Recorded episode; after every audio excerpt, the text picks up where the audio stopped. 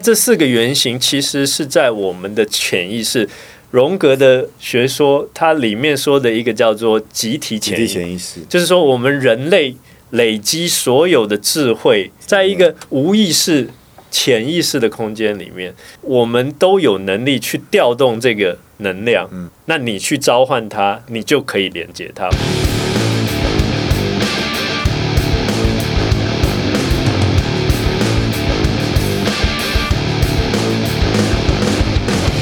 男子汉学院，不。本节目由台湾最屌的 Podcast 录音室 Mike m i 赞助播出，我是 Jeff Machine，我是 Eric 幺幺嘛，今天要来跟大家探讨第四个原型，就是爱人 Lover lover。 Lover。你最近这一这一个原型好像有又重新被开启了。很多原型都被开启，然后重新进入检讨状态。 OK，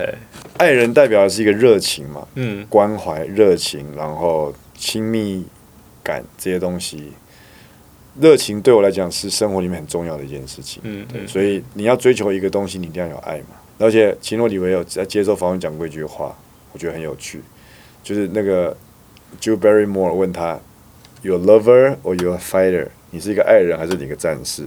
他说你不能二选一。他说为什么？当你热爱一个东西的时候，你一定会出来捍卫这件事嗯还是人。所以爱人跟战士不是冲突的，他们是一体两面。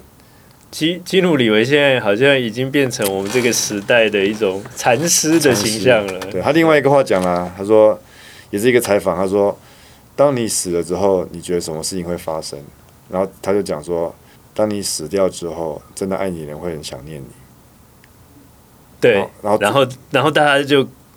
突然就好像被冲击到，一般人都死说哦，我死了，可能就回归尘土，什么世界怎样？他就想，当你死了之后，你爱的人会非常想念你。然后主持人就顿了一秒顿了一秒然后对这样看着他，然后还就是跟他质疑这样。因为那个真的，我也是顿了一下，觉得嗯，有有这这么了不起，因为下面的反应很很热烈嘛没。有，没有，我觉得应该是说我们没有用这样的角度去思考考这过件件事情。对对，其实爱人的能量啊，还有一个很重要的，其实就是一个同理心。同理心，对，同理心，还有一个就是我们的感官的能力。对，感官能力打开之后，其实对于这个世界，嗯，哦，还有对于他人，会有更多的爱。爱。对，所那以奇诺里维就是爱人的代表，他所算以他也可以讲啊他。算是虽然他荧幕形象都是一个硬汉，但是他的硬汉形象跟传统硬汉好像又不太一样。但是你去看他的真实人生，他经历过很多很对很悲哀，很悲哀，真的是悲很惨的悲事情，对，当然就是一个爱人，所以、嗯、他是一个有战士特质的爱人，是的，对是的，是的。所以在我们的这个代表人物里面，除了他以外，还有毕卡索。毕卡索，毕卡索他的那个能量其实就是感官，他对感官感官这件事情然后激情，激情，他利用了这一切，因为常常讲艺术家他的这个能量提取的来源也是他的这个感情，然后他的缪缪斯没有死对，然后据据说他就有无数数不清的情人，对对对对，然但是后大家对在艺术家这个角色，大家对这件事情好像比较宽容一点，感觉是理所当好像然比，较宽容了，对所比较能以接受这样。所以年轻的时候很想当艺术家，你是艺就是，术家啊，没有没有你没年轻有，时候我是一只个艺术是家我只是一个想要当艺术你家的是一人，个艺术家，没没对没，对你有兴趣的女人眼里，你是一个艺术家。哦，那那可能我只是利用这个形象，哦，真的是太糟了，太用的太好了，真的太糟用了的太，好了。我要好好的反省自对己，。但你现在是一个成熟的爱人，我现在是爱着你的家庭，是的对，是非的，常棒我我有在忏悔，对对，我我不该利用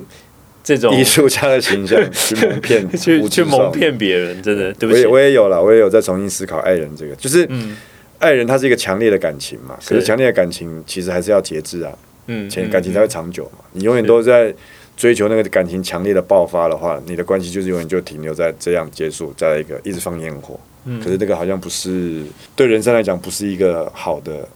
行为模式。所以像那个 Marvel 里面，其实他蛮多的战士也都是很好的爱人，但是像你刚才讲像的，美国队长也是一个很好的爱人啊，对，但是 Tony Stark 这个钢铁最人。外显的爱人特质就对因为是花花公子，对，因为他一开始就是哇，他好像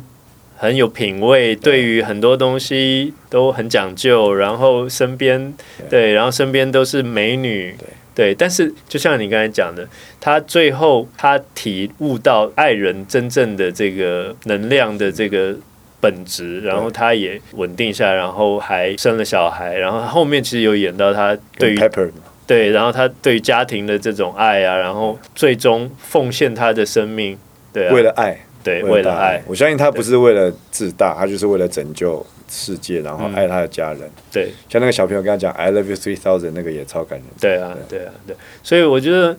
为什么上次我们在争论谁是最受欢迎的角色？他这一点塑造就是让他蛮更成功贴，近人性。对美对国队长太严肃了，嗯，有点太严肃，对，而且他太帅、太完美了。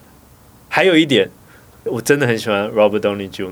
啊，对他真的演得很好，对他真的演得很好。我从他年轻的时候，我我就觉得我也看过很他的电影对啊，啊他对也啊他在人生中也是历练过，然后重新站站起对来，啊，他以前真的搞到没有人要找他拍电影啊，对啊吸，他毒吸是到疯掉，对啊，就是自我毁灭的一个，这也典是型爱人的另外一个特质，爱人特质的极端嘛。哎，对哦，对啊，对对对，所以他在现实生活中没错也是没错对，也是这样。这个爱人能量的阴影面就是上瘾瘾者，，对，对，上瘾者就是他过分的沉溺在这个感官，他对于很多的事物都把这个感官开到最大，最后他会迷失。我们在爱情里面有的时候很容易迷失在这个爱情的大海里面感，官对，或者是在感官里面，那那其实你就没有办法看清爱的本质，对。然后最终造成别人跟自己的像困我扰上礼拜读书会心灵地图才讲嘛，嗯当你你结束了坠入情网这个阶段之后，才是爱情的开始。开端，对对对但是大家对爱人、爱情反而都是比较着眼在 romantic 浪漫这个东西，嗯嗯但是真正的爱人、真正爱人的能量是在撇除掉这些东西之后来的，它才会真正绽放它的能量，才会真正开始让你去理解爱的本质是什么。嗯所以感官的控制，很重要很重要啊，因为一直不断的追求感官，到最后他会不知道边界在哪里对。人一旦一旦不知道边界，那就会造成毁灭嘛。对啊，那有很多例子，伊卡鲁斯伊卡鲁飞太高了，就被太阳把翅嗯膀对融掉对。，这个这个就是一个不知道界限到最后自我毁灭的一个很好的例我子们。近几年有一个很大的新闻，就是爱人的负面代表对啊，就是嗯吴亦凡吴亦，凡、吴谦、他他其实当年真的是如日中天、吴欸，日中天，而且流量之王啊，对啊，而且某种程度就是他感觉啦，就是他把 rap 跟中华文化想要做一个蛮好的连接。我觉得他是把 rap 跟流行做了连接，而不是中华文化。呃，他很喜欢提对，啊，很喜欢提。某某种程度，我觉得也是要讨好一些人啦。对但是不管怎么样，至少他在结合 rap 跟流行文他化。他他把在那个时候的 hip hop 推到另外一个境界对去对，因为因为华人世界其实这个东西被推起来的一个时间点，其实就是他去做那个节目嘛。对你有对 freestyle 吗？对，从那个时候开始，然后他爆出那些新闻，其实就是典型的所谓的上瘾者。其实以他的魅力，他大可不必做这些事用这种行为去他获就是得国王的角色跟爱人角色这两个原型失衡了，对过度的支配，嗯然后沉溺感官，所以就是另外一面就跑出来了。对，好像判了十几年嘞、这几面对啊，而且他们那边好像要缓刑，可能不容易不容吧易？而且说什么之后如果回加拿大会化学去世，啊，真的假的？他们说加拿大有这个规定呢、就哇是哦如果你有这个前科比较严重，就是每个月要化学去世，要打药、吃药，你就会在这方面就等于是被封印住了，嗯 OK，没有办法再使用。就之前 Netflix 有一个蛮红的动画，就是《Cyberpunk》 Cyberpunk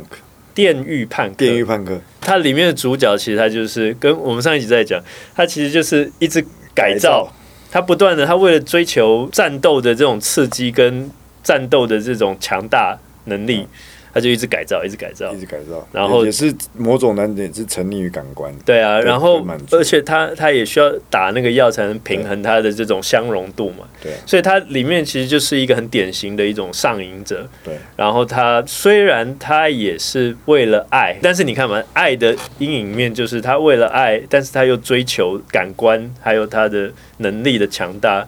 然后这个故事其实后面蛮惨，蛮惨的。对啊。有人说那个其实蛮故事蛮催泪的，但是你说你你觉得还好，我看完我觉得 OK，有一点点悲伤，但是没有让我觉得很催泪。我觉得那个东西太架空太多了，我反而是看到比较真实生活的。我最近我最近去看了这个电影，而且一定你一定会觉得我去看那电影很奇怪，就是什么我和鬼变成家人的那件事，那讲什么？他就讲反正就是哎、不能暴雷吧，哦虽然电影已经下一片了，个大概的，反正就是讲一个年轻帅气的警察，然后莫名其妙阴错阳差跟一个同性恋冥婚。嗯，然后嗯他们之间出现的一些互动，跟酸甜苦辣、喜怒哀乐， OK，感觉蛮酷的，对，蛮酷的。电影酷这我看了觉得还不错，嗯就是导演的叙事手法嗯嗯蛮有趣的，嗯然后故事也会让人家想要看下去。那但是它里面有一些亲情，或是说跟人的真实情感。比较衔接的现实一点，那个现在我反而比较容易被那个东西打动。我看了电影我还有哭啊，哇，对啊，铁汉柔情非常柔情， ，OK，而且是跟我女朋友去看的，所以你就是不用跟我报告，哦没有啦，所以我的意思就是在那个情况，因为爱的开关被打开了 嘛，然后又自然而然接好受了到那好个了电影留的状态留点时间，你你告白一下，不用对，告白，不用不用告告白，白不要这样我们低调，低调我们的低调，低调，对，哦，OK，好，好，好那我们如果可以正确或者说比较好的连接这个能量，哦，那我们就可以比较成熟的去对待别人，对，OK，然后对别人或者是对这个世界有更多的同理，嗯，对，那我觉得现在很欠缺的一种能量，其实就是相互理解，政治也是啊，嗯很多事情。你一定要去造成很多的对立，那当然它是为了要对立才有话题嘛，对，或者是对立你才能够操作，对，但是可不可以少一点操作？在他们来讲是不行的。但是你如如果一个标榜世界大同，然后大家一起把事情做好的政治人物是不会受到青睐 的，呃难就说，就像新闻一样嘛。报好事跟报坏事，永远是报坏事的点击率比较高，这就是也、这就是那这就是我们这个世界欠缺爱人的能量，欠缺爱的能量，然后对欠缺互相连接的意愿，嗯就是甚至有时候我觉得好像很多人会看到别人好，然后见不得别人好，嗯然后会批评。你看像网络上很多酸民，因为可以隐藏身份嘛，嗯所以他们就会大意的批评。其实这件事情还不错，大家都会出来讲。那嗯是不是这些人本身有问题呢？我觉得就像讲，他可能没有去把爱人的能量运用在正确的地方。嗯如果是有同理心的人，看到别人开心，你应该会觉得说哇，好棒哦，很幸福，希望你们要好好的。就是还是会有这种留言，嗯，可是大部分的留言都是否认，各种新闻事件都是冷嘲热讽，嗯，对啊。所以就像你讲的，我觉得现代社会也很需要爱人的能量。我觉得男女性都一样，嗯尤其是男性，好像觉得说讲到爱人，讲到这种情感连接，就是比较懦弱。可是我觉得其实不是啊。嗯，但是话说回来，跟其他的原型还是要结合嘛，当然当然，对，当然就四个原型嗯要 balance 缺一不可。嗯对啊嗯，那我们在生活中怎么样培养自己的这个爱人的能量？同理心同很理重心要，。同理心在网上延伸就是慈悲心嘛，嗯，慈悲心就是对人的一种大爱嘛。嗯，要学学会从别人的角度去看事情，对，然后不批判，不批判哦，这很重要。就是常常你看到一件事情，你永远认为自己的想法才是对的，你永远不会有一个比较宏观的角度去看待这个世界，然后你永远不能够理解别人为什么这么想。对对，那你如果有同理心的话，你就是必须要多去站在别人的角度。如果你做不到，你其实你去沟通，说为什么你有这样子的想法，嗯为什么你有这样的做法，去聆听。聆听理解。对，那我觉得可以培养更多的同理心。而且讲到男子气概，你看哦，动物族群里面的 alpha male，嗯或者男人类族群的 alpha male 都是不太讲话的那个人，嗯，他们可能就是观察、保护、嗯去理解别人，嗯然后领导。是然后我是 alpha male，可是我也会尊重这个族群里面其他的雄性。嗯，就在人类里面啦，成功的团队都是这样嘛。嗯那、当然嗯嗯，大自然可能比较残酷一点，但是到了人类世界来，alpha 嗯 male 其实就是也是在爱人跟同理心这个层面里面可以有一个平衡的，才能做到这件事情。因为你你没有同理，你纯粹只用暴力、武力去统很快就被治，推翻了。通常对啊，通常这样子的故事，或者说我们历史看到的，其实都不长久了。对，然后另外一个，呃，就是培养爱自己。对，我们那天读书会也讲了嘛，对啊，你如果不会爱自己的话，你就没有办法爱别人嘛，这嗯不是自私啊。对啊，对，但这是一个很基本的一个道理，大家都懂。但是我觉得大家对于什么叫做爱自己，我觉得这是一个课题。嗯，对啊。那比较简单一点去讲，其实就是说，我们不要严厉的责怪自己，并不是说不要检讨自己哦。要检讨，对做不好就要承认，，对，但是你检讨到自己的做不好的地方，你把它做好就好，你改正自己就好，但是不要陷入一种自责。如果自责太多，就变战士自虐狂，对，也会失衡。对，那很多的人不知道爱自己，就是觉得自己很不值得被爱。这这个东西其实也包含到你小时候遭受的一些，比如说呃家里面的环境，有有时候父母他为你好，但是他讲出来的话可能都是一些比较负面的，或者是你师长。告诉你应该怎么做，但是他用了一些比较不好的方式，用指责的方式，其实，在我们成长过程，这些会累积成我们会认为自己不够好。那当你遇到困难的时候，你会去习惯性的去责怪自己啊，一定是我不够好，所以我不值得拥有这样子的成功，或者我不值得拥有一个好的人生。那这个其实就是一个没有办法爱自己的一种表现表。现对，那这个东西我会希望多花一点时间跟大家聊。那我们有机会再来。再来讲再这个话再题延伸这个对话题对对对对，对你要当一个真正的男人，你也要能够爱自己，没错然后要接受自己真正的样貌。嗯嗯，那嗯接受自己之后，才有办法去尊重别人。没错，对，所以尊重别人也是爱当人，爱人的一个关键。对就是你跟你的另一半在一起，有这个尊重，你的爱才会延续啊、没错没错你，不能说因为我爱你，所以我什么都照顾你，然后到最后我就别人你是我的附属品，我不需要对你有任何尊重。这样感情，我觉得在现代社会也很难维持啊。就是那个边界，对，界限没有了，对，就觉得你属于我，所以对我不需要给你尊重。对对，对，或那者要是尊重人，我觉得沟通嗯沟通的技巧也很重要。对对，要要互相多理解，嗯然后真诚的付出，因为很多的人有的时候付出是有条件的，对，对你对但我好，我才对你好，对或者你怎么样，我才怎么样。但是真正的爱，其实它是一种无条件的付出，这也是一个很难的课题嗯了。就是说，你要付出到什么程度，还有你要对谁做无条件的付出，其实这也都是一个很学问。是啊，那所以要当一个真男人其实蛮难的，但是蛮难它是一个值得去挑战的事情嗯。，但是没毋庸置疑，真男人第一个对家人是无条件的付无出，条件，只是说我们要当一个聪明的爱人。对无条件的付出是我们的态度，对，但是我们的做法，嗯要聪明一点。聪明一点。对，否则很有可能会有一些情绪勒索。嗯，对，那这个也是一个我们有机会可以多跟大家聊的话题。对。对啊，其实这四个原型都有很多延伸扩充的空间嗯啦嗯，只是说像战士跟国王，大家可能因为比较熟悉，所以可能就会比较直接可以连接到嗯，我们嗯套进去的那个形象。是那魔法师跟爱人，我想是一般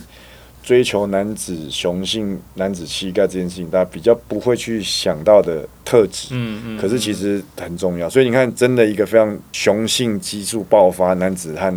气概的人，其实他是柔软跟强硬的两面都要兼有，嗯嗯他不然就是会偏到嗯某一个嗯